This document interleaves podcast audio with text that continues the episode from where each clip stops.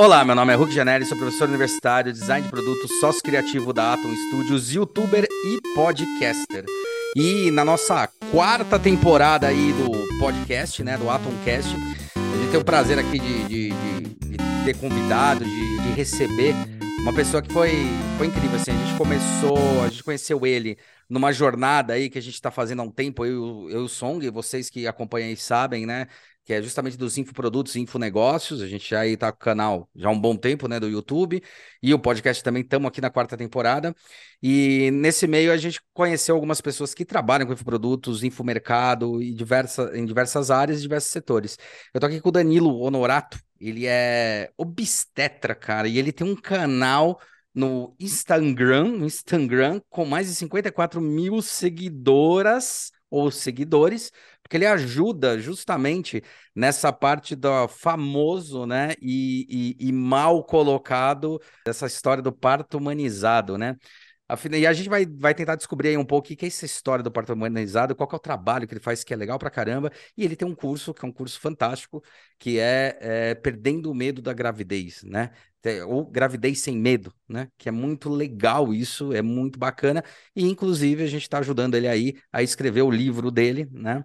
É, sobre isso daí, sobre o curso, e vai daqui a pouquinho tá pipocando aí. Daqui a uns dois meses aí, tá pipocando aí para vocês é, terem isso. Ele vai trocar uma ideia aqui com o Danilão e vai entender um pouco mais como é que funciona esse parto humanizado e como é que funciona essa história aí da gravidez. Será que a gente precisa ter tanto medo da gravidez ou a gravidez tem que ter medo da gente, né? Danilão, queria te agradecer primeiro aí por ter aceito o convite, cara, e vamos que vamos, cara. Tudo bem, Hulk? Obrigado aí. Eu que, que agradeço o convite, né? Um, uma, uma experiência diferente aí, até pelo, pelo, pelo tema principal do podcast, né? Acho que vai ser uma, uma combinação interessante, falar sobre parto e designer e inovações é, é, afinal, né? A gente sempre fala que inovação é um olhar diferente sobre aquilo que é o mais comum, né? Isso que é inovar, né? Inovar é transformar o ordinário em algo extraordinário, né? O inovar é você entender é, é, de, sob uma outra ótica, olhar sobre o, outros, outros momentos, outros outras características, qualquer coisa. E na tua área, né? A gente está falando aí de uma coisa, se a gente fala de design, design na verdade está muito mais, né? Muita gente se engana, mas design está muito mais na parte humana do que na parte arte, né? Porque o design trabalha com esse UX, UI, que é justamente entendimento de quem é esse público, como é que esse público pensa, as dores, os ganhos. Né? A gente trabalha muito com mapa de empatia, com imersão, com um monte de coisa que está envolvida dentro disso para tentar ter aqueles dois efeitos, né?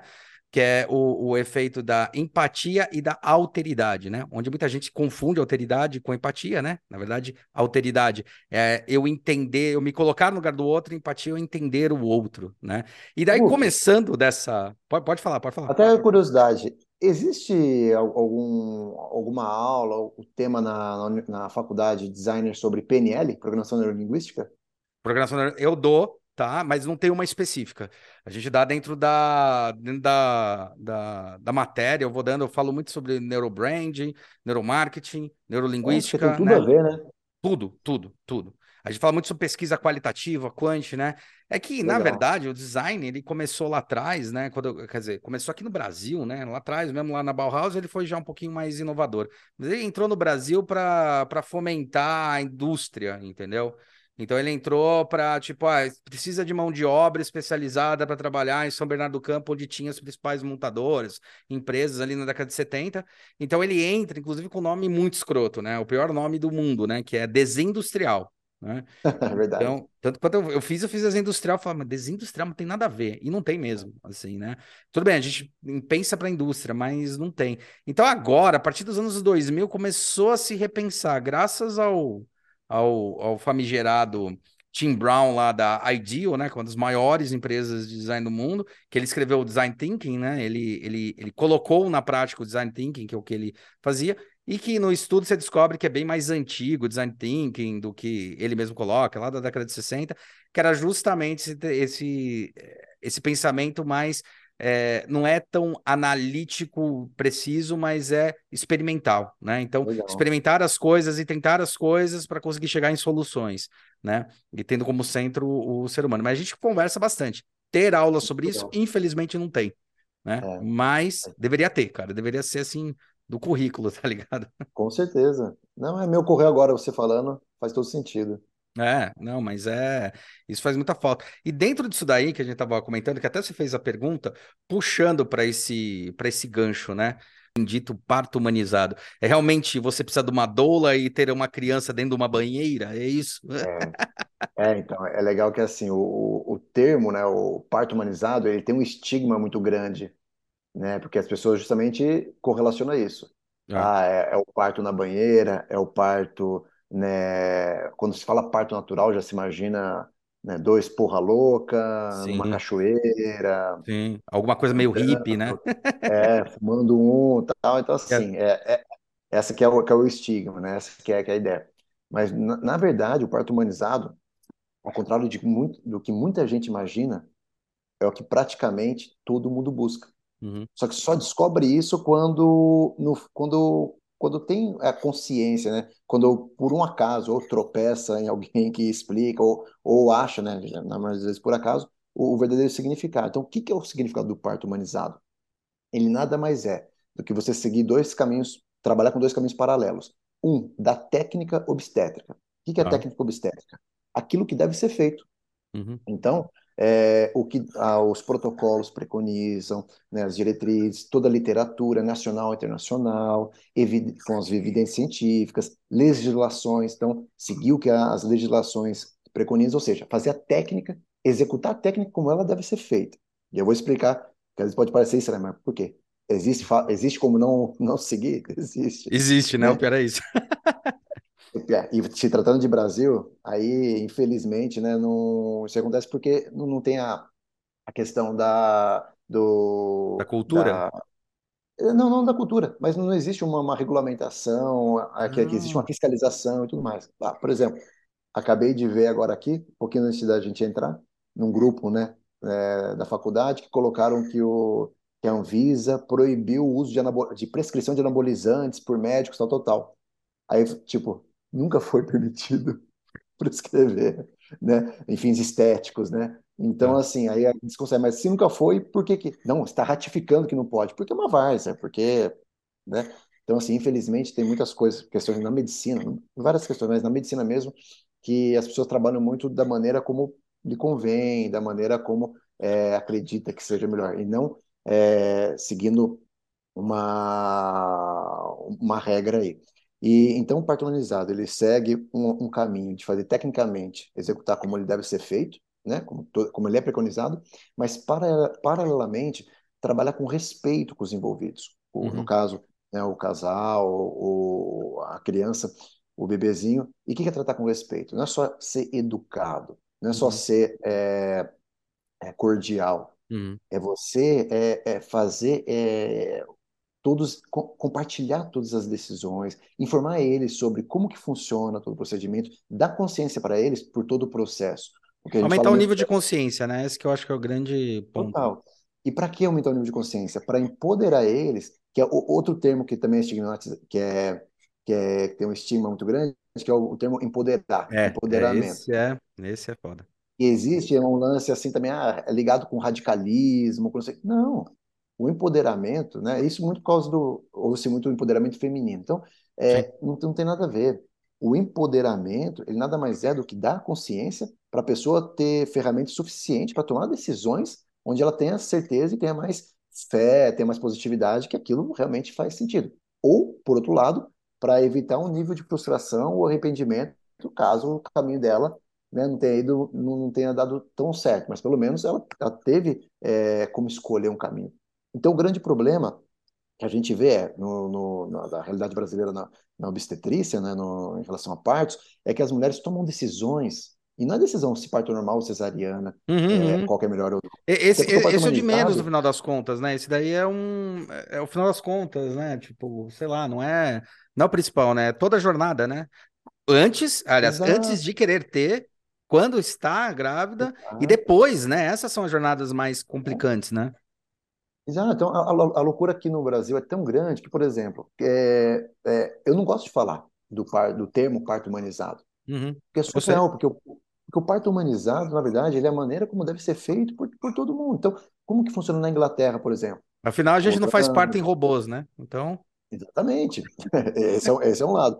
Ou seja, está faltando trato né, com, com, com o ser humano, é, manejo. E o, você pega numa Inglaterra, a paciente engravida, ela não está preocupada se ela vai ter um parto normal, se ela vai ter uma cesariana. Ela está preocupada com o quê? Com que seja feito aquilo que deve ser feito. Uhum. Então, a- ela- lá na Inglaterra, não tem assim, a escolha o meu médico, o doutor Danilo é o que vai me acompanhar para o parto. Não. Ela vai ter o parto na instituição, né, determinada para ela, no plantão. E Uhum. aqui no Brasil, as pessoas têm muito medo de ter no plantão. Por quê?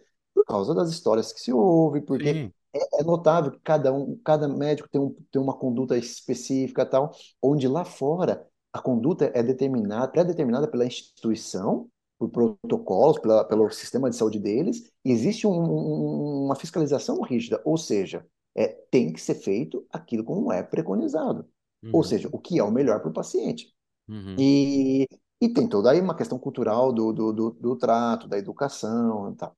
E então aqui no Brasil, né, décadas atrás, é, acabou-se o, o- a gente fala do modelo hospitalocêntrico, né, do parto. Então, o médico assumiu o, o parto como ele o centro do parto. Então, a Tá. mulher virou algo periférico.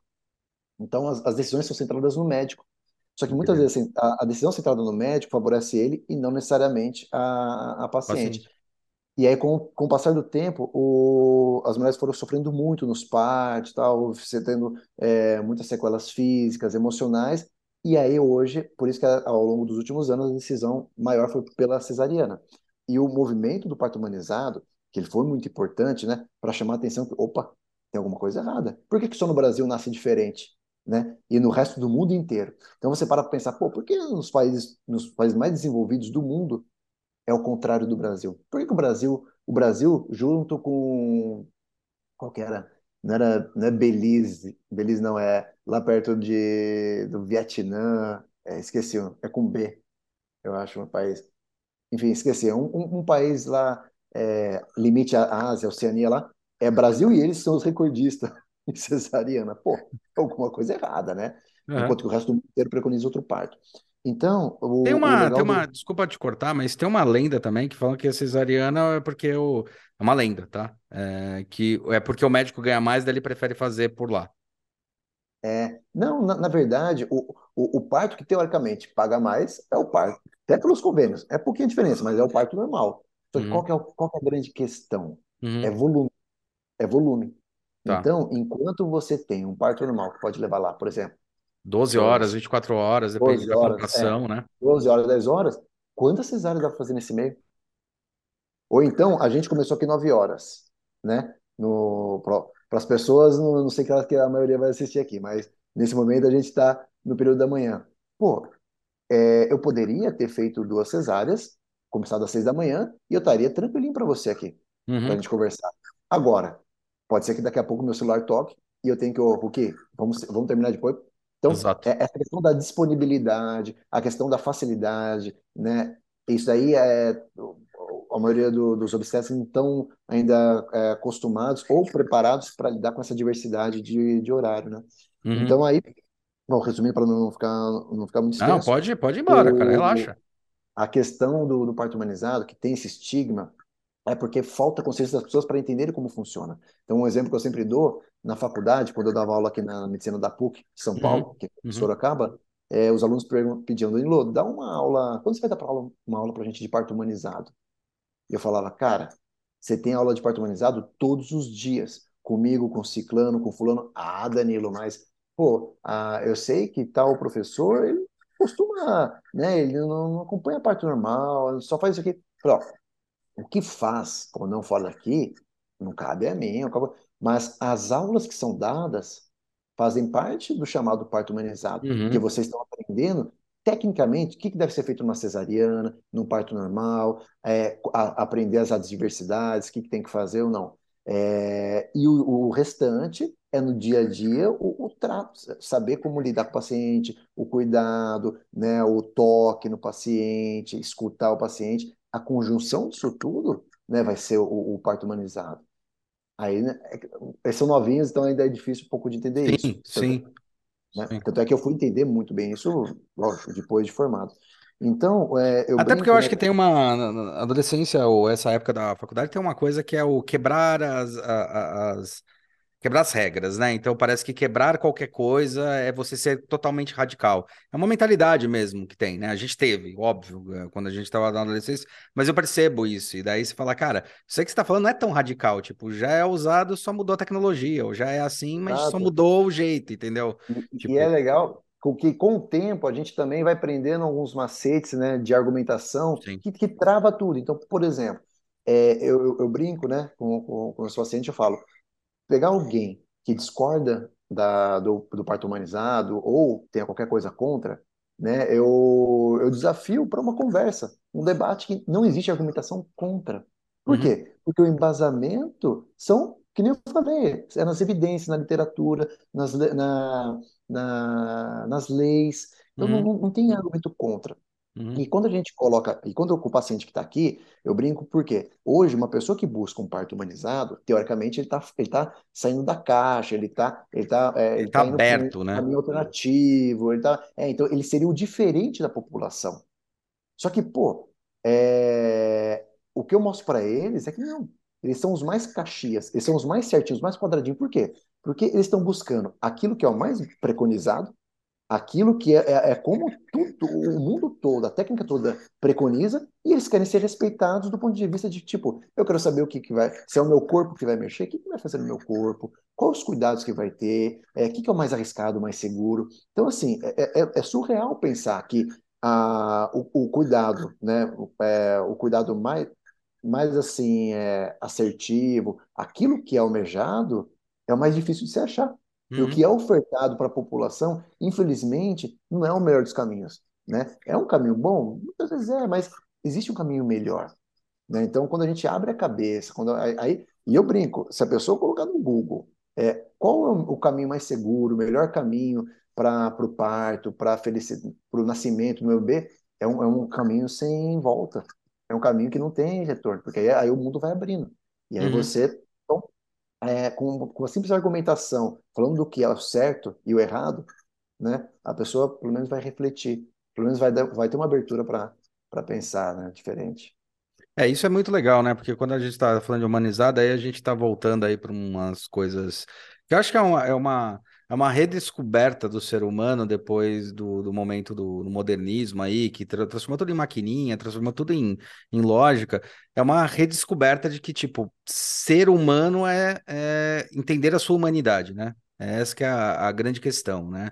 Então. É é interessante quando você coloca essa questão do, do parto humanizado e tal, e a gente já rompeu aí essa barreira aí dessa brincadeira que a gente sempre faz, né?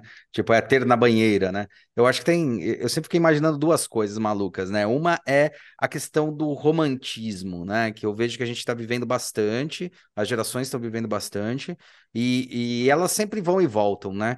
Que é assim, ah, é tanto romantismo. Pô, você também acho que é da década de 80, de 80, né? Você vivia um pouco na década de 80. Ela não era uma década tão bonita assim, né? As roupas eram, não tinha estilo, era meio feio, era meio esquisito. O Brasil, pra gente, era a importação não podia, a gente começou a ter coisa que prestava mesmo só depois da década de 90, e daí tem essa romantização. Eu acho que também talvez tenha um pouco dessa romantização também, né? Então, tipo, ah, ter o parto natural, quer ter o parto na fazenda, tal. Fala, não, é, é, é como você lida com as pessoas, é tratar as pessoas como pessoas, né? É tratar. É, é, é um negócio muito louco, né? Quando. Isso eu já sabia um pouco, mas agora, com o processo que daqui a pouco meu filho nasce, e ela tá me ajudando aí bastante em várias coisas, é, você começa a entender que ser humanizado, você participar da gravidez, por exemplo, da sua esposa, no meu caso, que eu infelizmente não tenho autorida- a alteridade para estar grávido, né? Que é uma coisa que eu brinco puta que merda, né? Mas é você entender, não é quantas vezes você passa a mão na barriga da sua mulher, mas é como você lida com ela, porque ela é que tá com os hormônios e ela é que vai passar as sensações pro bebê. Então, assim, não interessa se você passa a mão ou não. O que interessa é como você está tratando ela. Você está tratando ela bem? Você está sendo educado? Está sendo é, consciente? Tem um nível de consciência de que os hormônios alteram, as coisas alteram. Tenta evitar um pouco de conflito, porque isso vai passar para a gestação de alguma forma. Então, tem coisas que estão muito mais é, é, muito mais profundas do que simplesmente você tá do lado. Às vezes está do lado, você não está do lado, né? É, eu acho que É, esse que é o ponto, né? exatamente. É muito mais profunda também do que falar sobre parto. Aham. Então, a, a- infelizmente, a- as pessoas ficam muito no, como o, o desfecho final, o parto. Ah, normal, cesariana. Ah, quem, quem, quem tem cesariana não é mulher, não é mulher suficiente para ter um parto normal. Quem tem parto normal é, sofreu, né? Meu, isso é muito raso. Uhum. Ah, tanto é que um- uma das bandeiras que eu levanto é justamente da consciência, né? Então, por isso que eu, eu falo da questão do... Até de tirar o nome humanizado seria uma coisa é, que no futuro é importante para você começar a atrair pessoas, né? Porque para tirar esse estigma e mostrar que não, a, a gravidez, o pré-natal, é muito mais importante. É importante para falar da, da, da relação, que nem você falou, da, da empatia com a mulher que está grávida, do parceiro, quem está junto com ela, da sua mulher, saber tudo que passa na cabeça dela, né? Então, eu sempre brinco na consulta, né?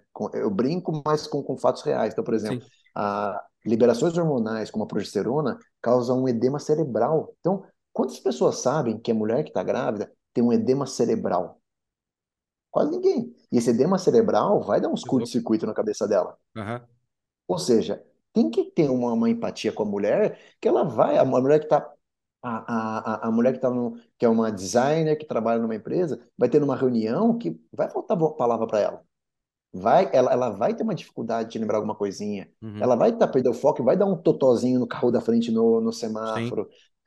E só que aí o que acontece? Muitas vezes, aí chega em casa uma, o parceiro, pô, vai julgar ela, meu, você tá ficando não sei o quê, você, não- né? Ou pior ainda, que você vai viver já já, e a gente já, já conversou um pouco sobre Golden isso, Hour. a Golden Hour. E mais ainda, o pós-parto. O, o Blue Baby, né? Baby Blue, né? É, o baby blues. Então, assim, é, o que acontece? Quando, quando, quando a gente fala do, do- do- da humanização do parto, é, é a questão, né, mais uma vez, da consciência, é, uma, é o parceiro saber que vai encontrar uma mulher lá no pós-parto, que a vida dela mudou, virou de cabeça para baixo. O que Uhum.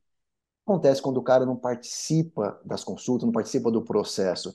Ele vai, depois do parto, ele vai o quê? Ele vai cobrar de ter de volta a mulher dele, porque a mulher dele, beleza, ela, ela, ela estagnou a vida dela para gravidez, mas agora volta tudo ao normal. Não, Não mas não volta, volta, né? cara. Nunca volta. Tem Volta. um, tem um negócio muito legal que você fez eu lembrar, eu acho que foi no. Ou é Secret Life of Babies, que é um comentário muito bom, ou aquele início da vida, acho que foi no Secret Life of Babies, que fala sobre a mudança cerebral da parte frontal, cerebral, que acontece é, no momento que, da gravidez da mulher. Ela muda o. Quer dizer, algumas percepções da realidade mudam drasticamente. Tanto que até tava brincando com a minha esposa na época, né? Eu falei, poxa, você vai mudar e eu não vou, né? Da- daí a gente, mais pra frente, ele começa a falar que a partir do momento, a, a mulher passa essa transformação na gravidez. E daí isso ativa de vez e essas áreas ficam iluminadas. Eles fazem até estudos neurocientíficos, achei bem legal nisso. E daí os caras fazendo esse estudo também falando, o pai, ele acontece um pouquinho depois que na hora que o filho nasce é que ele começa a ter essas mudanças cerebrais, assim, oficialmente. Então, depois de uns dois, três meses, pode ser ativado essas mudanças que também não vão não vão mais voltar atrás, né? Ele se expande e não volta mais atrás. Isso eu acho bem interessante, né? Porque é, eu acho que é meio por aí, né? Sim, o, tem um livro que, se eu não me engano, faz tempo agora que você está falando que eu estou lembrando dele, que é O Segredo está, está nos Telômeros, alguma coisa assim. Telômeros é aquela Uhum, partezinha do DNA que, que inclusive, acho que foi um prêmio Nobel, ou ganhou, ou concorreu, algo assim.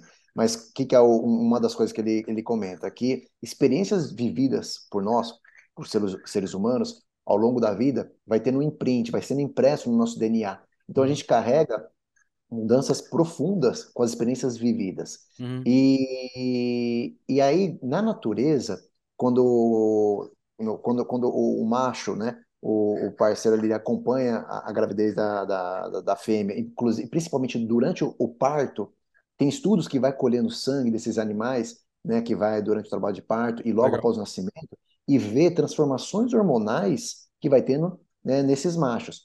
E aí já replicaram esse estudo para quê? nos seres humanos. Então, tem vários estudos que mostram como o, é, é, hormonalmente, como da parte hormonal, né, como da parte, é, como que funciona o organismo do pai ao longo do, do, do parto e principalmente no nascimento, no prim- nos primeiros momentos que conhece o filho e no, no, no início ali do pós-parto. Uhum, Então, o homem, o homem que acompanha isso, ele tem, ele tem mudanças profundas né, na, na, no, no, organismo dele e que vai refletir em nível de consciência, ou seja, que vai também impregnar no DNA. E se vai uhum. impregnar no DNA, a gente está falando de, de, de, mudanças de condutas que vai ter lá na frente, né, na, na criação, com o filho e tudo mais. Só que quando que isso está muito bem estabelecido, que a gente vê? Quando o pai ele participa ativamente do processo. Uhum. Eu brinco, né? O, o, tratamento receitinha de bolo de pré-natal, que é aquele que vai na consultinha lá, cinco minutos, ah, isso, isso, isso hoje, então, né? e já vai embora. Chega lá, né? Entra no. Vai, vai na hora do parto. O pai entra, viu o bebê nascer, sai, volta para casa, e vida. Três, cinco dias de licença paternidade e volta para a vida normal. Esse pai, ele não está participando ativamente do processo. Não por culpa dele, mas porque é, ninguém deu consciência para ele. Uhum. Então, ele não vai desenvolver a natureza dele, que foi preparada para isso, não vai, se, não vai desenvolver, ele não vai desenvolver a natureza dele para participar desse processo. Isso pode ter uma influência muito grande lá na frente, na paternidade dele também. Então, é muito, muito louco quando a gente deixa. Eu falo muito, é, não é ser, eu não sou, eu sou zero natureba.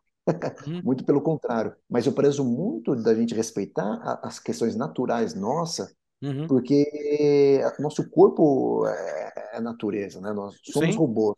A diferença é que a gente tem muita tecnologia hoje para dar um suporte, para ajudar. Mas a essência tem que ser natural. Então, você, que nem você está fazendo, você está lendo, está estudando, você vai estar tá do lado da sua companheira durante esse processo, vai viver ativamente a paternidade, meu, você está fazendo o que a natureza te fez. Né? Só que e é o grande, um dos grandes desafios que eu tenho é como passar isso para uma pessoa que nunca ouviu isso, sem dar um choque nela e ela já bloquear e não querer entender.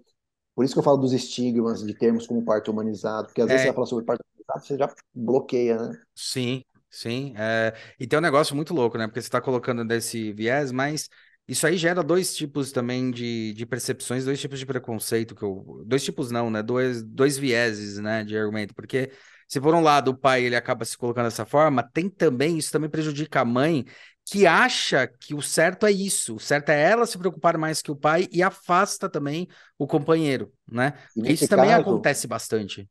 Sim, sim. E nesse caso, o, o, o, a raiz do problema geralmente é cultural.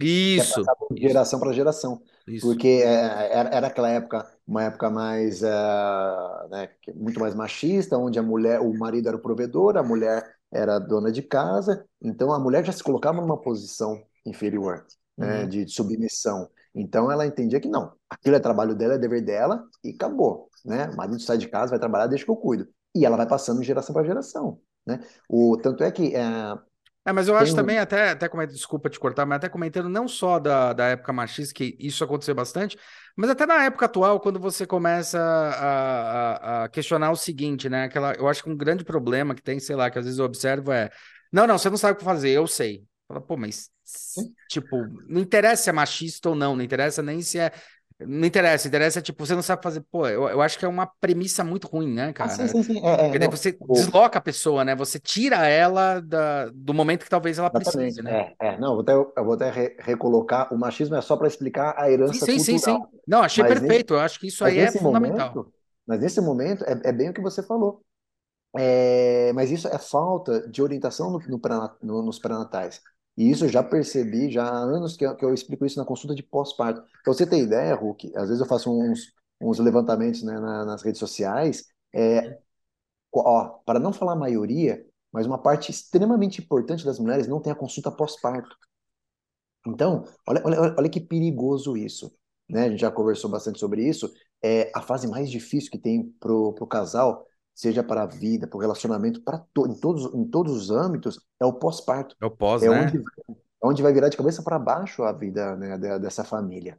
E você, como que uma mulher não vai ter. E uma das coisas mais importantes é justamente essa de pós-parto, porque é onde você vai pelo menos nortear né? Dá, dá, dá, dá um norte ali para como você vai guiar, como você vai se posicionar. E uma das coisas que eu falo é justamente isso, para a mulher não é a priori, até coloquei no meu grupo do, do Telegram antes de ontem um, um áudio sobre isso, é a prioridade não é o, não deve ser o filho. Isso serve para já te dando um, um, um, spoiler aí do que você vai vir. Sim, sim. É, a prioridade não deve ser o filho. E o que que nós, pais, né? Você já é pai, você é, é um pai que só falta materializar e pegar na mão, mas o que, que a gente costuma fazer? A gente costuma priorizar o filho. Sim. na minha vista é um erro, na minha visão é um erro. E Uhum. por que um erro? Porque você só, você vai cuidar do seu filho da, da, a maneira como você vai cuidar dele, né? Vamos falar assim, o potencial de energia, o potencial de, de dedicação vai, vai ser diretamente proporcional de como você vai estar. Então, se você está muito cansado, se você está meia boca, se você está acabado, você vai acordar meia boca do seu filho acabado. Se você está reenergizado, se você pô, tá, tá super feliz, tá super confiante, tá com autoestima lá em cima, é assim que você vai cuidar dele. Ou Uhum. seja, a, a, a, principalmente a mulher, mas o pai também, no pós-parto, tem que respirar um pouco, né? E sair da bolha de cada e dar uma saidinha para tentar ir retomando algumas coisas da vida. Então, ver que existe, né, algo além daquela bolha que está vivendo para recuperar, porque meu, é insano viver exclusivamente ali dentro de casa, bebê Qualquer chorando, coisa, né, cara? Qualquer coisa vira um vício, né? É que nem um E que, e vício. que dá o, e aí gera os burnout.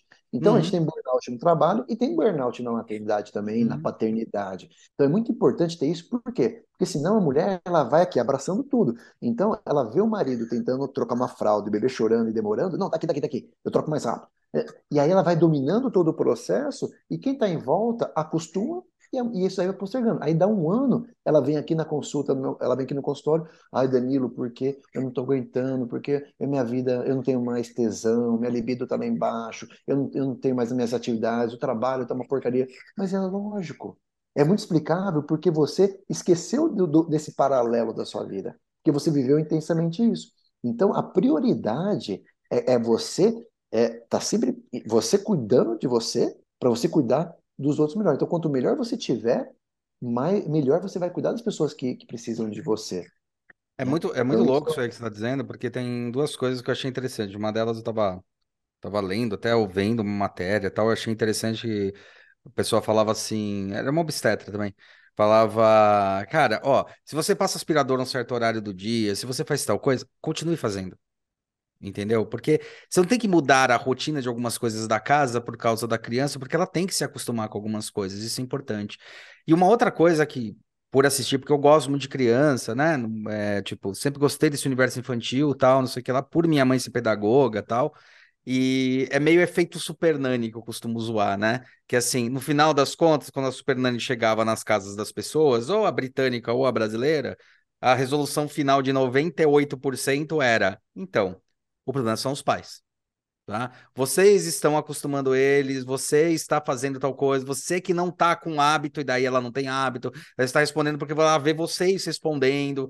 Então, assim, entender a dinâmica da família, a maioria das vezes era arrumar a dinâmica da família como um todo. Então, os horários de dormir não é o horário do bebê, é o, são os seus horários, entendeu? O horário da família. É, se ela está gritando, se ela está brigando porque quer assistir mais TV e tal, você já percebeu que vocês passam na frente dela o tempo todo vendo TV?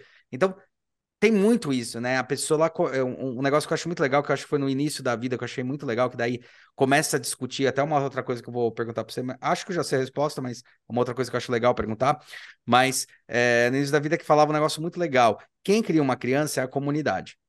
Né? É uma comunidade que cria criança. Então, assim, a questão das relações humanas, a gente vem com Vygotsky, Lacan, né? Que, é, que vem colocando muito bem isso, né? Com o outro, com a sociedade, com eu mesmo, né? Então tem muito essa discussão. O que eu ia te perguntar dentro disso é: e aí, uma criança é uma tábula rasa ou não? Com qualquer desculpa. Uma criança, ela é uma tábula rasa ou não? Um bebê? Depende, né? Conhece esse conceito ou não? Tábula rasa? Não. Não, a tábula rasa é assim, né? É, é muito aquele. É um conceito que se tinha, se tinha também na educação isso, né? E foi sendo destruído com, a, com, com o pensamento aí da, de uma educação mais é, é, é, montessoriana, mais construtivista, né? Diferente de plantar, é, colocar plantinha não é isso, né? Que também é um engano enorme que se tem, que falava que uma criança é uma esponja que absorve tudo. Né? E ela não tinha consciência, não tinha pensamento, ela vai começar a criar consciência depois de um certo tempo. E já vem várias discussões com isso daí, colocando justamente ao contrário. Uma criança não é uma tábula rasa. Ela já nasce com percepções, linguagens e, e sentimentos do mundo. Por isso que um filho é totalmente diferente do outro e não vão ser as mesmas ações. Um pode dormir a noite toda e falar, ah, o próximo vai dormir, o próximo vai ser um inferno para dormir, porque cada um já tem uma percepção de ambiente, do mundo, ele já tem alguma consciência, a questão é como ele lida com essa. Né? Era essa a, a, questão. Você acha que uma criança é uma tábua rasa? Já, você percebe que ela já tem. Cada uma é muito Sim, diferente não, da outra é, desde é, quando é, nasce. É, exato. É, ela até tem, tem uma questão muito importante né, do, do, do meio né, dela, dela pegar muita coisa do meio, até como o exemplo que você deu, uma esponjinha, porque isso é inevitável, né? Sim. pegar alguns hábitos, pegar alguns vícios tal. Mas o, isso aí já tá mais, já, já caiu por terra, né? Que a criança seria é, exclusivamente assim. Uhum. Então, é, essa é uma área muito legal, né? E quem explica isso é o, o psiquismo fetal, uhum. né? Ou psicologia fetal. Isso é legal pra caralho. É né? que mostra que mostra que é, ao, ao... lógico, aí tem, tem um, até um pouco mais, o pessoal vai um pouco mais longe no, né, nos estudos que é até antes de engravidar, mas de maneira até para a maioria das pessoas fazer sentido, é, a partir do momento que engravidou, seja por questões né, é, hormonais, questões é, metabólicas de forma geral, a criança, desde o momento que engravida, já está construindo ali uma personalidade dela, um, um psíquico dela. Uhum. Né? Então, ações como ah, o pai, ouvir a voz do pai ou da mãe pela barriga, ações como alimentos que a, que a mãe ingere, uhum. não só pelo nutriente que chega para o bebê, mas também por aspectos, é, por micronutrientes que vão gerar, né, que por, por vamos falar assim, por, por proteínas que vão gerar um, um aspecto de no emocional dessa criança. Então ela vai ter aptidão por alimentos. Olha que loucura. Tem estudos que mostram que ela tem aptidão por alimentos que a mãe costumava comer. Sim. Então, sim. Você vai, você vai gerando, então, a, o, a, o bebezinho, quando nasce, ele já tem ali uma personalidade formada, ele já tem gosto, gostos é, de alimento específico, ele já tem, é, não gosto musical, porque isso aí não, não, não, não tem como a criança ter esse discernimento, ou esse bebezinho ter discernimento quando nasce, mas ele já tem uma certa é, afinidade com estilos musicais. Né? E tem muitos estudos que mostram isso. A criança já nasce com certo um grau mais avançado de equilíbrio né, no cérebro dela, de mães, por exemplo, que fazem atividade física na gravidez. Ah, enfim, tem, tem a, o psiquismo fetal, e lá no, no, meu Instagram tem, tem bastante post que eu falo sobre isso, já, a criança já nasce com, com, com, com, todo um, um mundinho forma, formatado, fomentado na cabecinha dela. Uhum. Então, quando ela nasce, dependendo de como vai ser o, o, direcionamento dos pais ali, né, com, com, com os cuidados, e um pouco mais frente com a educação, você tem um potencial muito grande né, com, com as crianças. E o inverso também.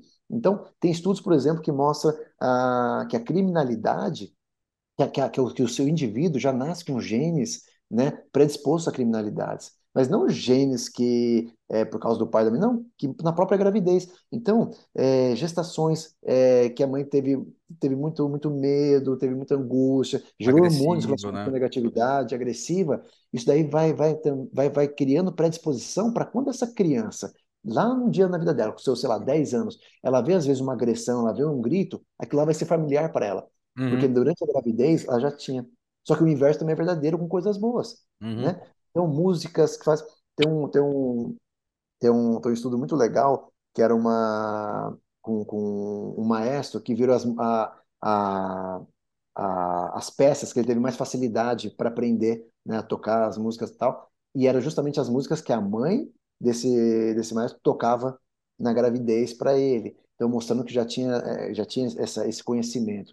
Então, assim, o, a gestação, e aí cai naquilo que a gente falou, né, da consciência, é muito importante porque, meu, é, você já tem, você tem um, um, mar de oportunidades ali de já moldar o que, que é o indivíduo que vai nascer uhum. né, dali a alguns meses, né? Como que vai ser? Então, a educação, o, tem um livretinho grego que uma mãe chega para Sócrates e, fala, e pergunta, Ô Sócrates, quando eu começo, a partir de que momento que meu bebê nascer que eu começo a ensinar ele? E Sócrates fala, viu, você começa a ensinar seu filho desde o primeiro dia que você engravidou, uhum. né? E, e para muitas pessoas acredito que já começa até antes. naquilo uhum. que eu, eu falei da, das emoções, do, do, das experiências de vida que você vai colocando no seu DNA. Sim. Então, o, o, quanto mais você se preparar para uma gravidez, quanto mais você buscar ser uma pessoa boa, quanto mais você tiver bons hábitos, você já está colocando isso no seu filho. E é legal porque isso é explicado pela ciência. Sim. Não é coisa né, ah, só filosófica. Né? Não, é, não, é, é muito louco porque quando você começa a atingir nível de neurociência, até é, lembra, fez eu lembrar aqui bastante do, do Harari, né? Quando no Sapiens, Uma Breve História da Humanidade, que ele fala que existe uma grande é, revolução anterior à própria revolução agrícola, que é o que a gente costuma dizer, que ele bota uma revolução antes, que é a revolução cognitiva. Nossa capacidade de entender que ações presentes vão resultar em, em coisas futuras e você ter essa, essa relação, que é a grande transformação da mente humana, né? Quando a gente pensa isso no cérebro, eu tava até tendo uma discussão muito louca com a minha esposa, eu tava falando, olha que maluco, olha como é louco. A gente fica super mal quando tiram a gente do nosso universo que a gente está acostumado, que a gente está de boa, né? Que a gente está. Ah, mudança, né? Mudança de emprego, mudança não sei do que, a gente já fica estressado. Cara, imagina na cabeça de um ser onde a primeira existência dele que ele percebe é dentro de um útero, é dentro daquele mundo que o mundo que ele conhece aquilo lá e alguma coisa está fora falando com ele. De repente, não é que tiram ele de um emprego e colocam no outro, tiram ele de um universo, que é onde ele sempre existiu, que para ele aquilo lá era o único lugar que existia, onde ele entendeu, onde o cérebro dele começou a se desenvolver, onde é, o cérebro já ganhou uma maturidade de sinapses, de imprinting, de um monte de coisa. De repente ele é tirado e é colocado para um mundo que ele fica doido. Tanto que eu achei muito louco nessa história, porque é, eu, aí eu entendi, e agora me agonia ver a criança toda se mexendo no berço, que ele fala, cara, ele estava acostumado a estar tá num mundo, num universo onde ele nasceu, não é? O universo onde ele, ele percebeu que ele existia, que era tudo bonitinho, tudo grudadinho, tudo apertado. De repente jogam ele num lugar que ele não tem mais onde se escorar. E, e, a criança se mexendo é o pânico dela, meu, onde é que eu me escoro, né? Então é muito Exatamente. louco quando você para pensar, tipo, ela tá saindo de um universo indo para outro, talvez seja e... a grande transformação na nossa vida, né? Tipo, a gente tinha um outro planeta. Isso. Saiu. Exato, e por, e por tudo, e por toda essa, essa, é, é, todas essas adversidades que você está falando que, o, que a criança enfrenta, o bebezinho enfrenta quando ele nasce, é aí que entra muito, e, e dá muita, é muito triste saber que a, a população maciça não tem ideia desse conceito né, que a gente já falou muito, que é o da Golden Hour, da hora de ouro. Uhum. E se você tem dois opostos, se você tem, se você tem duas situações extremamente é, distintas, né, no, no universo onde o bebezinho tá lá todo encolhidinho, protegidinho, né, quente, né, tudo é passivo, os alimentos, a nutrição dele, a oxigenação vem tudo pelo cordão umbilical, ele não tem que buscar nada, ele não sabe o que é passar fome, ele não sabe o que é ter dificuldade de respirar, ele não sabe, assim, ele não tem dificuldades. Não sabe nem o que é respirar, cara, é muito doido isso. É tudo dado de bandeja. Só que aí a gente tem, momentos depois, a gente tem uma situação extremamente hostil para ele. E aí, só que para a maioria das pessoas, elas não, não param para pensar nisso porque é, é, algo desconhecido. Você não vai pensar em alguma coisa, né? Se, se, se, se, ah, se, se existe um beija-flor fluorescente, né? Beleza, eu não vou pensar nele enquanto eu não souber que ele existe. Então, se a pessoa não sabe que existe uma, é, isso daí tudo, ele não vai para pensar. Então, é, se caiu uma árvore e eu não vi, ela não caiu, né? Aquela história. Exatamente. É. Então, se, então o, o para a maioria das pessoas, muda uma chavinha e, pum, nasceu o bebê. Mas a pessoa não tem noção do que era esse bebê antes. E o exemplo que eu dou sempre é, por exemplo, um, um, uma gestação vai nascer, a maioria dos bebês nasce de 39 a 40 semanas. Uhum. Mas se o bebê nascer de 35 semanas, é um bebezinho que ele vai ser um pouquinho prematuro, mas ele responde, ele é um bebê perfeito, completinho. Ou seja, você olha aquele bebezinho respirando, olhando, mamando, coisa mais linda, mas ele poderia ficar mais cinco semanas ali dentro. Aí você fala, meu, então como que essa criança ia estar tá todo, né, sem respirar tudo lá dentro? Ou seja, é um ser vivo que está ali. É um, uhum. ser, é um ser completamente construído, maduro, prontinho e que está nesse ambiente. Então, o grande segredo que as pessoas têm que ter essa noção, têm que ter essa consciência é: se a gente tem dois pontos extremamente é, diferentes, é como fazer uma transição mais amena. Então, se, se você se você fa, se você está numa sauna muito quente e vai para um pula no mar, num lago de gelo, vai dar um choque muito grande. Mas se você der, sai dessa sauna, sauna muito quente e aí você, por exemplo, põe um, um, um, roupão, sai um pouquinho, tal, aí um pouquinho de agitar, você tira esse roupão, beleza, você amenizou, você suavizou Sim. esse processo. Então o choque é menor. Então a, o, o, o, termo famoso, né, que é, no mundo inteiro tem, no Brasil ainda pouco difundido, que é a golden hour, a hora de ouro, uhum. né, ela é justamente para isso, é fazer essa transição mais delicada. Então isso aí que você citou, que é muito louco pensar nisso no bebê, e, e já está né, é, registrado por estudos que isso pode ter um impacto muito grande né, na, na, vida desses bebezinhos, em aspectos emocionais, é, psicológicos, é fazendo uma transição mais amena, mais tranquila, você reduz muito esse impacto. Então já é sabido que o momento do nascimento é o maior trauma que qualquer indivíduo vai ter. Então você, eu, quem está ouvindo, a hora que nasceu é o maior trauma da vida. Só que quando você consegue fazer essa transição mais amena, o que você está mostrando para esse indivíduo? Pô, pra, é, parece um bebezinho, mas ele já tem uma consciência muito grande ali. Sim. O maior impacto da vida foi possível acalmar e superar ele. Pô, então você imagina o que vem pela frente. Então, você cria a partir disso né, indivíduos muito mais cascudos, muito mais preparados para as adversidades. E é lógico que aí tem todo um, um, um processo que a gente vai, vai orientando. Então é, é, surreal isso aí que você pensou. E, e, é isso aí mesmo. São opostos muito grandes, né? E que quando a gente tem opostos muito grandes, a gente pode ter resultados, né, às vezes não tão bons, se não bem, bem, bem tratados ali. E essa Golden Hour, como é que funciona ela? Então, a, a Golden Hour, né, a hora de ouro, como o nome diz, né? Tudo que é hora de ouro, então na fotografia você tem a hora de ouro. O que, que é a hora de ouro? É, tem... é aquela, é o, é o time certo para você tirar aquelas melhores fotos, para conquistar o melhor cenário e tal. A, a Golden Hour, a hora de ouro do parto, é justamente a hora oportuna. Que você não pode perder, porque se você atrasar um pouquinho, escureceu, se você antecipar muito, não está na, na hora ideal. Então, é a hora oportuna para você fazer essa transição. Então, se a gente pensar como esse bebezinho estava antes, ele estava no escurinho, em torno de 39 graus, não respirava tal, é, no, no, oxigênio não entrava pelo nariz, era pelo cordão umbilical. Qual que é o grande segredo? Você mimetizar aqui do lado de fora um ambiente mais próximo possível do que era dentro do útero. Então, é nascer e não vai ter um, um holofote na cara do bebê na sala de parto. Nasceu, você não vai ter um ar-condicionado. O bebê estava 39 graus. Você vai, vai deixar um ar-condicionado ligado a, 20, a, a 19? Né? 19. E por, e por que que ligam ar-condicionado? Porque os médicos estão operando com capote, chama capote, um, um uhum. vestuário grosso pra caramba. Imagina uma blusa de. Imagina uma sala, que o uhum. bebê nasce, não, imagina uma sala com seus 30 graus e você usando uma blusona de frio.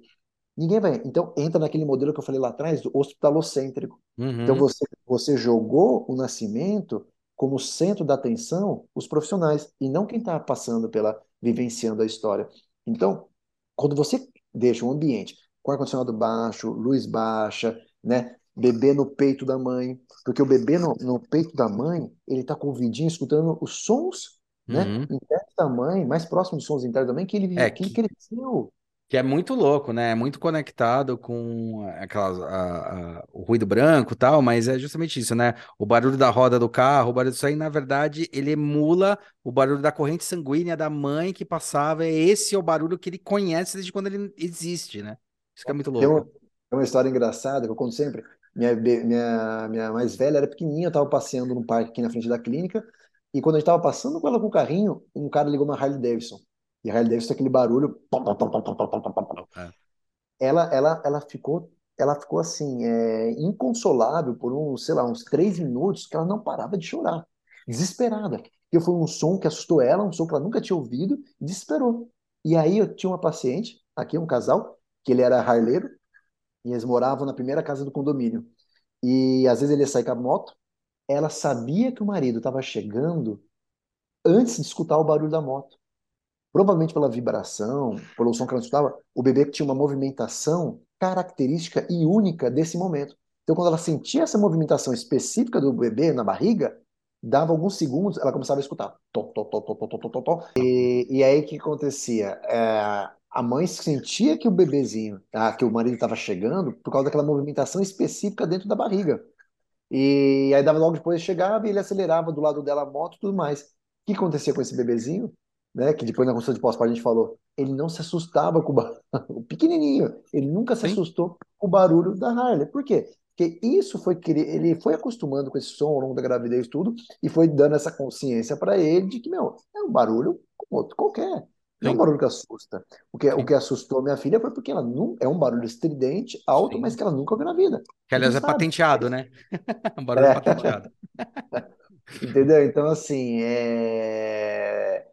tem, tem, tem, tem essas questões que, que você vê. Então, o, o, o, o fato da, do, do, desse nenenzinho já ter uma consciência de, do, né, do, do, do que ao longo de toda a geração dele ali até, na, até o nascimento, vai ajudar nessa no entendimento, no conhecimento, é algo que vai dar um acalento para ele né, reconhecer o mundão aqui fora e acostumar. Então, ele, quando, quando a mãe coloca esse bebezinho no colo, no, colo, no, no peito dela, logo depois que nasce, tá escutando os sons dela, tá escutando a voz do pai e da mãe falando. Ele tá reconhecendo que aquele mundo não é tão bizarro quanto ele tá achando, né? É. Ele fala, opa, isso aqui eu conheço, então o que, que isso vai acontecer? Ele vai acalmar mais rápido.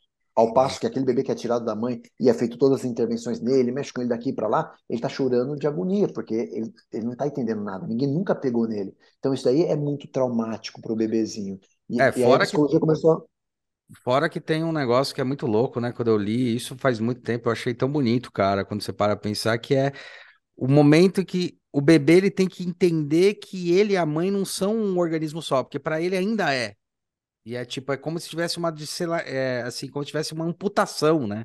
Amputou a mãe do bebê e o bebê da mãe, assim, porque é um organismo só. Até ele perceber que ele é um organismo independente e tal, também demora pro. pro eu tô falando por, por, questões neurológicas mesmo, né, da própria criança. É, se você for pensar. Assim, é, é, é, sim, que tem o, o corte, né, a separação. O, o bebezinho, ele nada mais é, é um nome feio, mas ele nada mais é do que um tumor do bem. Isso. Um Cara, a vez que eu vi isso, eu achei genial. Genial. Eu vi de um médico, né? Isso aí achei genial, cara. O que, que ele é? Ele nada mais é do que uma proliferação celular, hum. né? Que teve uma parte, lógico, do pai, sim. mas que a mãe está desenvolvendo ali. Sim. Então, ele é sim uma parte dela. E é uma parte pode ser aspectos né, é, românticos, né? O bebê é uma parte, mas ele é, é, ele é aspecto biológico, ele é biologicamente uma parte dela. Então é, é, é louco isso. E então é, essa golden hour, essa transição, ela é fundamental, porque aí a psicologia já começou a comparar, né, como é a evolução de bebês que não têm e a evolução de bebês que têm. Então, a evolução de bebês que têm essa golden hour são, são, são bebês que eles conseguem é, é, eles têm um poder de, de foco, de atenção muito maior do que os outros bebês. Por quê? Porque no primeiro momento ele já aprendeu que na hora do, do desespero, na hora da loucura, opa, um simples abraço, um simples afeto ali já tranquiliza e ele então começa a desenvolver os sentidos dele, né? Porque os sentidos do bebê é tudo primitivo, não tem Sim. luz, é, não, não, não, sente né, a, a, o tato, não, não, respira, nada. Então ele vai desenvolvendo, esse bebê desenvolve mais rápido. Aquele bebê que não teve essa transição mais amena, né? não teve essa transição que a gente chama mais respeitosa, é um bebê que está muito impactado. Então, é um bebê que qualquer coisa deixa, irrita ele. É um bebê extremamente irritável, é instável. Então, ele leva mais tempo para conseguir entender o, o, o, os sentidos dele, organizar os sentidos dele. É aquele bebezinho que às vezes os pais vão ver, os pais vão ver ele abriu o olhinho no dia seguinte. Quantos tem isso? É um bebezinho que, por causa do, da luz, ofusca né, a visão. É um bebezinho que qualquer coisinha irrita ele. Então isso é muito triste, porque basta o quê? Fazer como a natureza né, é, criou. Quando nasce um, um filhotinho de cachorro, o que acontece? Os, os, filhotinhos vão lá e vai ficar juntinho, vai, vai, vai começar a mamar ali, fica juntinho. E você está mostrando para quê? Por que, que você não pode comprar um cachorro em menos de dois meses? Porque é, é, é obrigatório, né? Não sei se você sabia disso é obrigatório o bebê ficar, o cachorrinho ficar dois meses com, com, com a mãe lá, com a, com a, com a fêmea, para ele entender que ele é um cachorro. Para ele entender que, que é para a cadela mostrar para o filhotinho, né? Como que é ser um cachorrinho, como que é a natureza dele ali. Porque se você tira esse cachorrinho muito cedo, ele perde a natureza dele, né? Então tem, tem, tem essa lógica desse momento do nascimento, né? E é muito louco, né? Porque quando. E, e é legal, né? Porque você, você tinha comentado lá no começo, um negócio muito doido, né? Que é as pessoas elas acharem que, na verdade, o momento. No Brasil tem bastante isso, né? Pelo, pelos seus estudos aí, que as pessoas acharem que, na verdade, o que importa é o parto, quando, na verdade, o que importa é a gravidez, né? É a gravidez, o processo todo, o parto é só uma das jornadas, né? Não é a jornada, né? E daí você tem muito, então, essa discussão do parto natural ou não, o que, que é melhor, o que não é melhor no fundo, no fundo, o que é melhor é aquilo que você lidou desde o início, né? Isso é ser humanizado, de fato. Exatamente. É, então, aí, que você vê o, que a gente falou do estigma, né? Uhum. Porque as pessoas é um conceito muito pequenininho, que é, que é parto na- natural, é parto normal numa cachoeira, em casa. Não. É, então, pode ser, pode ser na cachoeira, pode ser na sala, pode ser no hospital, pode ser na maternidade mais top, pode ser uma cesariana, pode ser o que for desde que você tenha feito aquilo que seja mais seguro, mais bem indicado, que tenha usado a ciência em pró, né, de todas essas questões e que você tenha tratado com respeito. O que é tratar com respeito, né? Não é só, oh, é, seu, oh, é, queridinha. Não, não. É falar, ó, oh, tá acontecendo isso, né? É uma chamada de atenção, amor, é isso que vai acontecer, é esses caminhos que você tem que seguir, esse caminho leva a isso, esse caminho leva a isso, e você escolhe o, que você quer seguir de acordo com a sua história de vida e tudo mais. Então, isso que é humanizar, né? Uhum. Eu acho isso muito louco, cara.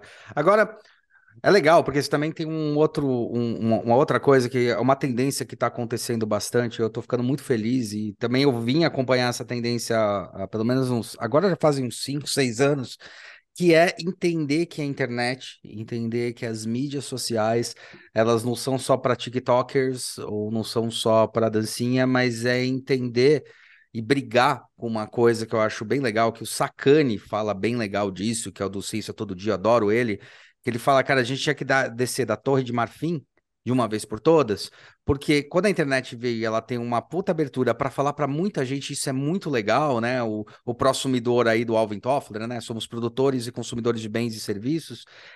E, e, e, começar a falar realmente as coisas como é que elas acontecem, quer dizer, começar a descer do, dos seus patamares e falar, meu, a internet é um meio muito legal para se conversar, a gente tem que abrir essa possibilidade, porque tem muita gente acessando, para evitar aberrações que o próprio Sacani comenta, que é terra plana, né? O conceito terra plana existe desde quando o mundo existe né? É, assim foi imaginado primeira, primeira vez, depois se descobriu lá ainda na Grécia que ela era redonda, se calculou e eu não sei que lá, só que daí isso daí ganhou um puta mercado, né? Porque não tinha ninguém para falar, olha, mas tem um outro lado, é as pessoas com conhecimento entendendo que a internet ela sim um meio muito bacana, muito legal para você passar informações valiosas, coisas importantes e realmente é, melhorar culturalmente as pessoas, né? E evitar que aconteçam essas aberrações. E você faz parte disso, cara. Você tem um Instagram com 54 mil seguidores, o que é bastante. É muita gente. Para quando a gente pensa, a gente tá falando assim que você já saiu do nível até do micro influenciador para chegar no macro influenciador, né? E como é que é comunicar com essas pessoas? O que, que você sente? Por que, que você sentiu essa importância? Você também é professor, então provavelmente veio uma parte daí, né? Mas o que, que foi importante? O que, que te ativou? Que você falou, cara, é um caminho e, e inclusive agora com esse caminho você está conseguindo, inclusive, fazer até até dinheiro em cima disso, no sentido de, olha, tem um negócio que é o infoproduto, quer dizer, a minha inteligência, o que eu tenho para passar, ou quanto é importante para é, acalmar as pessoas e as pessoas terem mais é, é, condições de entender como é que funciona, além de entender que realmente é um negócio. Como é que deu essa transformação na sua cabeça? Foi do nada? Foi uma coisa que você testou? E como é que tá hoje, cara, com 54 mil seguidores? Ah, não, é, é surreal a gente pensar. A primeira vez que, que eu pensei do, dessa questão de volume de seguidores, você para pensar, é surreal. Mais ainda quando você pega, por exemplo, um TikTok, que o TikTok tem 150 mil seguidores. Sim. Então, se a gente pensar aí, são 200 mil pessoas.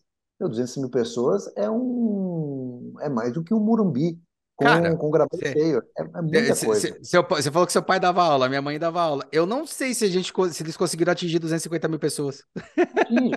É exatamente por esse, quando a gente fala da, da, da amplitude né, de, de espectadores assim, é, a gente consegue ter, ter mensurar né? O que, que, onde nossa, onde nosso conhecimento, onde nossa experiência pode chegar e o quanto de, de gente que a gente pode começar a impactar. Então, na verdade, é um processo do Instagram lá, do, da rede social foi natural. Eu uhum. comecei é, postando uma coisa. Eu gostava, eu gosto muito né, de, de, de ler, de, de escrever, Sim. principalmente artigo e tal. Né? Hoje, infelizmente, eu não estou com tempo, porque é, é, é, é, legal o conceito. É, feito é melhor do que perfeito. Uhum. Só que, putz, para algumas pessoas, que nem para mim, às vezes é, é, é difícil aceitar isso, porque é, no começo do meu Instagram, quem, quem, quem for lá e ver, lá no comecinho, eram, eram posts de imagens estáticas, porém com legendas muito mais complexas, profundas. Então eu, eu, eu escrevia, eu fazia textos, aí eu fazia resumos e eu queria que fosse o melhor possível, porque uma coisa que eu estou querendo fazer que eu nunca tive é blog, né? Que aí o blog eu acho muito legal, mas é, eu queria passar na limitação de sei lá quantos caracteres o máximo possível de conhecimento para ajudar ali. Então eu tinha um prazer de escrever e de mostrar isso, né? E aí foi ganhando corpo, as pessoas foram vendo e eu vi que, meu, pô, as pessoas estavam muito carentes de, de informações, né? Com, com é, não, não, não com uma visão sobre obstetrícia, mas um pouco mais profunda. Então, poxa, é, eu, nada, nada, nada é em vão, né? Então, o tempo que eu, que eu estudei, época de pós-graduações, é, experiência em, trabalhando na prefeitura, experiência. Hoje eu tenho uma experiência muito legal que são, é, eu consigo ficar uma hora, uma hora e meia com meus pacientes sentado no sofá aqui. Então, isso é Uhum. é muito rico. É uma hora conversando com casais grávidos. Então, vai além da parte técnica, vai muito além da parte técnica do pré-natal. E isso aí a gente pega uma experiência, meu, fodida para passar. Porra. Então, o, o que eu vi é que, assim, é, eu, eu, tenho, eu tenho muita coisa para passar para pessoas que às vezes não teriam oportunidade de, de ter esse, de ter talvez conhecimento com alguém que tem essa vivência. Uhum. Porque não é, não é todo mundo que tem, que tem que consegue ter essa vivência. Cada um tem uma vivência diferente. Sim. Cada um tem uma experiência de vida. É, ninguém vai ter uma história de vida igual a minha, assim como ninguém vai ter igual a sua. Então, Uhum. vai ter coisas que você vai passar para alguém que só você vai poder passar. Não tem, não tem, não tem como. Porque Uhum. é a conjunção de, de várias ah, coisas que aconteceram ao longo da sua vida. E eu achei muito louco isso, muito legal. Então tem espaço, né, para vários pontos de vista internet. E, e foi e, e o negócio foi natural. Então eh, chegou nesse, nesse número de, de seguidores de uma forma completamente orgânica. Orgânica, é.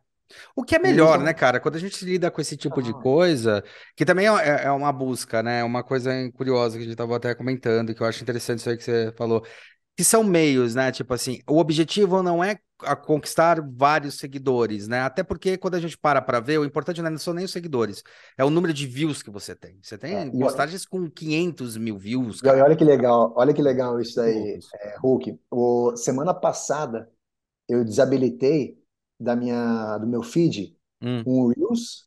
Sabe quantos, quantas visualizações estava? é. 4, 4 milhões e 800 mil. 4 milhões e 800.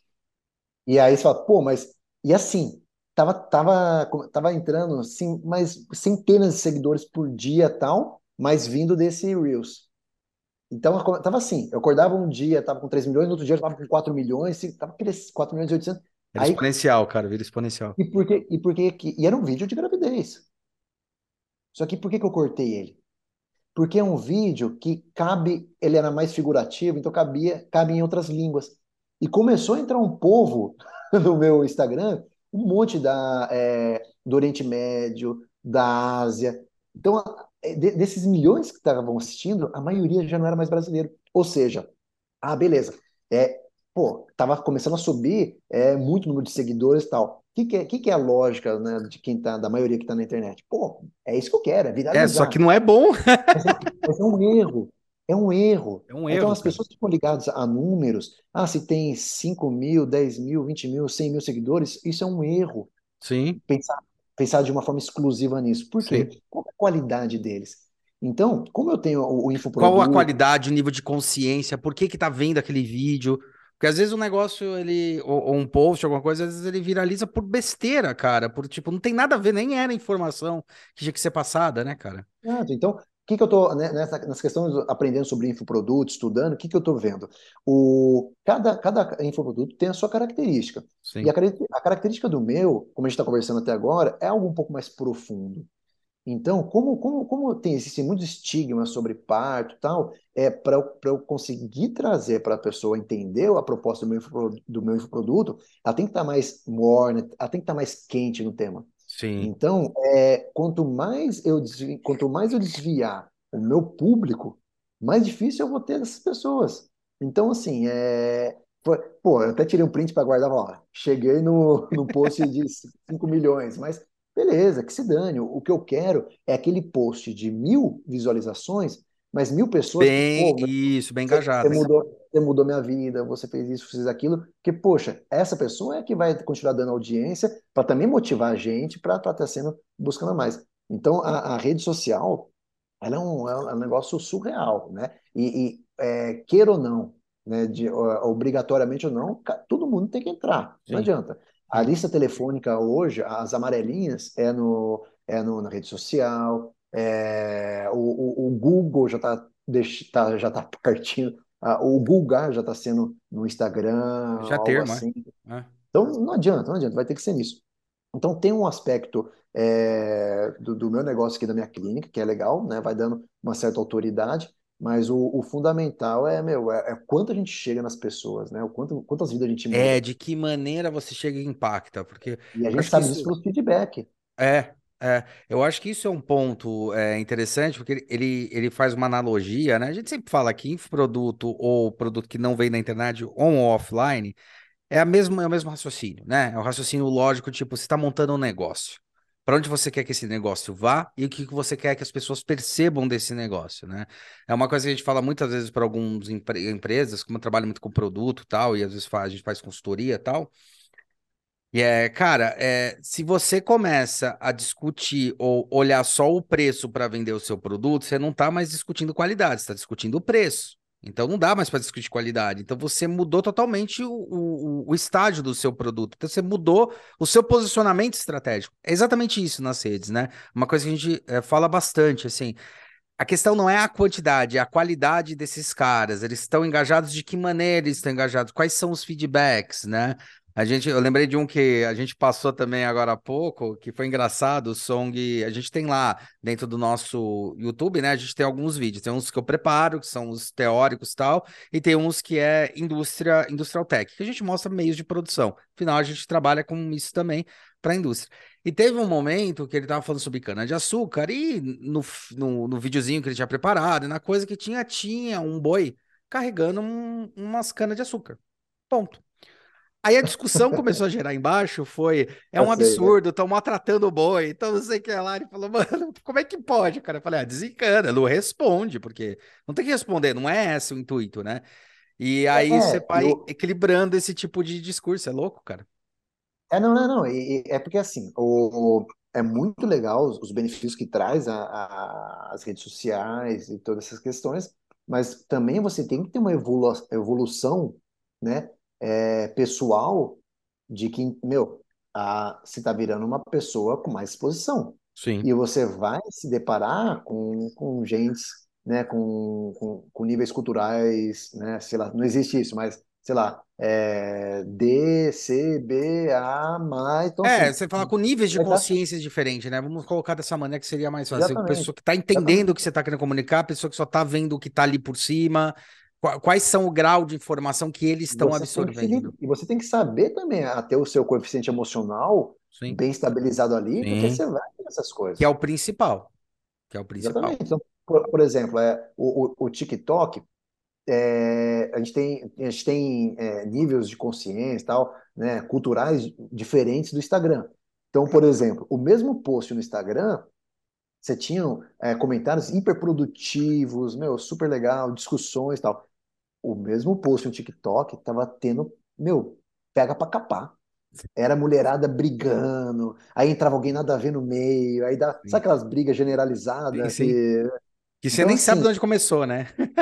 Nem sabe de onde começou. Então, assim, é, você, você tem que estar tá, que tá, tá aberto. E é uma experiência muito legal. Você é legal pra caramba. ser humano também. Mas, o, mas a ideia, do, principalmente do, do infoproduto, é isso. É como atingir mais ainda né, o, essa parcela da, da população, que é muita gente. É muita, muita né? Gente. É muita gente. Quanta, e... Quantos, quantos, quantos, sei lá, números, né? Quantos partos tem por dia? Quantos nascimentos tem por dia no Brasil? Ah, no Brasil. Ó, só para você, você ter ideia, uma maternidade pequena aqui em Sorocaba nascem, vamos pôr aí, 300 bebês por mês. Caraca, velho. Vamos pôr, então, 10, vamos, vamos pôr aí é, 10 por dia numa maternidade pequena. Mas põe em Sorocaba, tem quatro, né? Já tem 40 por dia. Já tem 40 por dia, mas nasce mais do que isso. É Sim. Sorocaba. Então vamos, vamos ampliando, ampliando, ampliando, ampliando. Quantos nasce por dia? Só que você tem, é, e aí você tem os impactos. Então, aí você vê, então, cada população, suas características, como você vai também é, mantendo as características dessa população. Por quê? Porque tem tudo, a, a forma de nascimento, a forma do, dos cuidados. Então, assim, é, existe uma briga muito grande, né, por alguns grupos, que é isso aí. Quanto mais a gente conseguir mudar a conscientização no nascimento, na gravidez do nascimento, mais a gente também vai evoluir essa população. Com Só que isso era, era restrito a grupos. Hoje, com a internet, a gente consegue expandir. Isso que é legal, isso que é legal. Isso é muito legal, né? E também derruba um pouco, eu acho que eh, a gente brinca muito com a história do fake news, né, tal, brinca assim, pô, tem fake news pra caramba, mas acho que uma das maneiras, eu sempre me coloco assim, uma das maneiras de evitar esse fake news é você estando ali na frente para falar como é que funciona, entendeu? O então, fake tipo, news sempre existiu. Sempre, sempre. Na, na, na, medicina, o fake news sempre existiu. Sempre. Sabe, sabe aonde? Sempre. Entre quatro paredes no consultório. Sim. Então, só que ficava preso ali. A partir do momento que a pessoa que sai do consultório e ouviu essa fake news e vai lá no Google e de, por isso que eu brinco, eu falo nas consultas, eu falo, ó, tudo que eu falar aqui, por mais estranho que possa parecer, por mais assustador que às vezes pode parecer, chega uhum. no, no, Google em casa e dá um Google. Uhum. Não só vai, você vai ver o que eu estou falando, mas vai fortalecer mais ainda, porque você vai ter mais argumentos ainda. Ou Sim. seja, quanto, quanto é, a internet, a, essa expansão das redes sociais é muito legal, para quem sempre fez o certo, para quem sempre teve é, o, o, idealismo de, de, de, de, trazer o bem, de trazer coisas boas. Por quê? Ela vai expandir e não vai tratar os usuários como imbecis, Sim. porque eles vão pegar e eles vão, eles vão conferir que realmente isso é, é verdade. E se um cabeça de bagre ficar falando besteira, ele vai automaticamente já cortar ele. Exatamente. Então, a, internet dá, dá, ela é muito legal porque ela dá, ela dá ferramentas para todo mundo crescer, para todo mundo né, é, sedimentar o negócio e mais. Mas ela também vai fazer a, ela vai fazer a, a as barreiras, vai, as limitações, vai mostrar onde estão os problemas, é? Exatamente. É, é, e ela vai fazer essa evolução naturalmente, né? Isso é muito louco. Cara, a gente já deu aí mais de uma hora. Eu queria saber se você quer comentar mais alguma coisa. Só para avisar, ó, os contatos do Danilão estão aí embaixo. Cara, siga ele, pentele, no bom sentido, por favor. E tirem dúvidas, que ele adora responder essas dúvidas no Instagram. É muito sensacional. Mas quer encerrar com alguma coisa? Quer falar alguma coisa? Não, acho que foi. É muito legal que você vê temas totalmente diferentes, né? Como parto, né? E né, o que a gente já falou, já conversou bastante sobre design, ou seja, qualquer coisa é, tudo no, no, fundo tem a mesma essência, Sim. né? Que é o que, que é ter a consciência, né? Do que eu acho que assim seja, acho que o, o mais legal aqui a gente falou muito a palavra que a gente mais usou aqui foi consciência, né? É. Que as pessoas têm que ter consciência de tudo, de qualquer processo tem consciência de como funciona, porque senão a gente vira robô, vira, vira o, vira o gado, né? Que só vai sendo guiado ali por pessoas que muitas vezes não têm é, toda toda a sabedoria que, que deveria ter.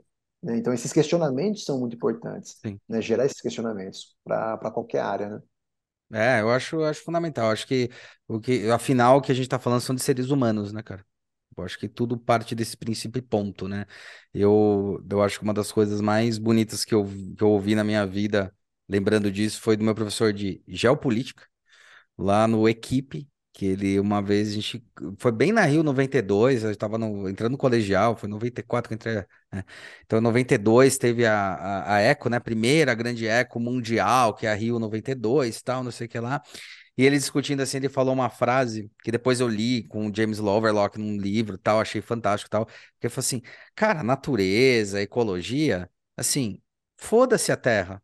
Aí todo mundo ficou espantado, né? Falar, ah, como assim? Foda-se a Terra, como é que é? Fala, cara, a Terra já passou por quatro grandes desastres naturais. Aí falou dos quatro, sabe? Então, assim, se a gente não tiver um nível de consciência agora falando sobre natureza, e que natureza não está longe, mas está com a gente, que preservar a Terra quer dizer preservar a raça humana, a gente não consegue discutir ecologia, porque a Terra você pode dar porrada do jeito que você quiser. Ela, ela vai tomar muito mais porrada do que o que a gente pode fazer com ela.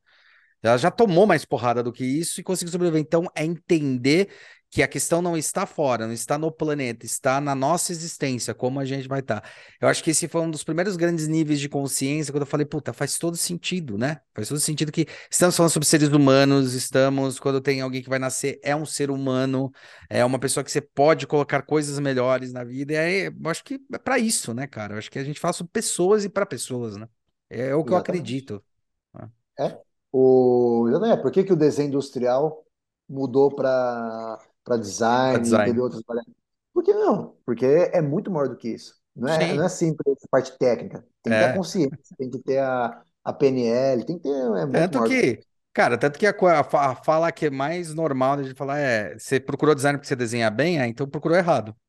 É, é, não é o. Tipo, Ué, o mas core não, é vamos- desenhar. Como assim não é desenhar? Não é desenhar, Mas o- desculpa. Não é. Mas a, mas a headline tá, tá errada, então, né? Totalmente errada. Totalmente, totalmente. Até brinco, falo, ah, dese- design é desenho, então a gente faz faculdade de drawing, é isso? É drawing. Porra, velho. Né? Corel Draw. É, é. Então, assim, tipo, é bizarro. Mas, esse cara, eu queria te agradecer muito. Obrigado aí por ter aceito o convite. Depois de um mês aí, a gente conseguiu fazer. E, meu, acompanhe ele lá no Instagram. E daqui um tempinho a gente tá, eh, tá fazendo o livrinho aí dele, que tá sendo muito legal. O livro não, puta livro dele. A gente fala livrinho aqui por, por carinho, né? E quando eu estiver lançando, a gente volta a se falar aí para comentar, mas sigam ele. Cara, vale muito a pena. Entendam o que que é finalmente ser humano, né? Ter esse parto humanizado, o que que é. E tem muita coisa, cara. E qualquer coisa, entre em contato com ele. Ele tá em Sorocaba, mas ele atende o Brasil todo se você tiver afim, tá bom? É isso aí, Danilão. Obrigado, cara, mais uma vez. Pô, foi uma honra, cara. E é isso aí, bicho. Eu que agradeço, Luque. Muito obrigado pelo convite. E tamo junto aí. Tamo junto, cara. Até mais. Bom dia, boa tarde, boa noite. Siga a gente no Instagram, siga a gente no Instagram também. Siga aí no YouTube, se estiver vendo pelo YouTube, não esquece da joinha, like e aperta o sininho aí. E se estiver no podcast, espalhe aí a palavra, beleza? É isso aí, galera. Bom dia, boa tarde, boa noite. Até a próxima.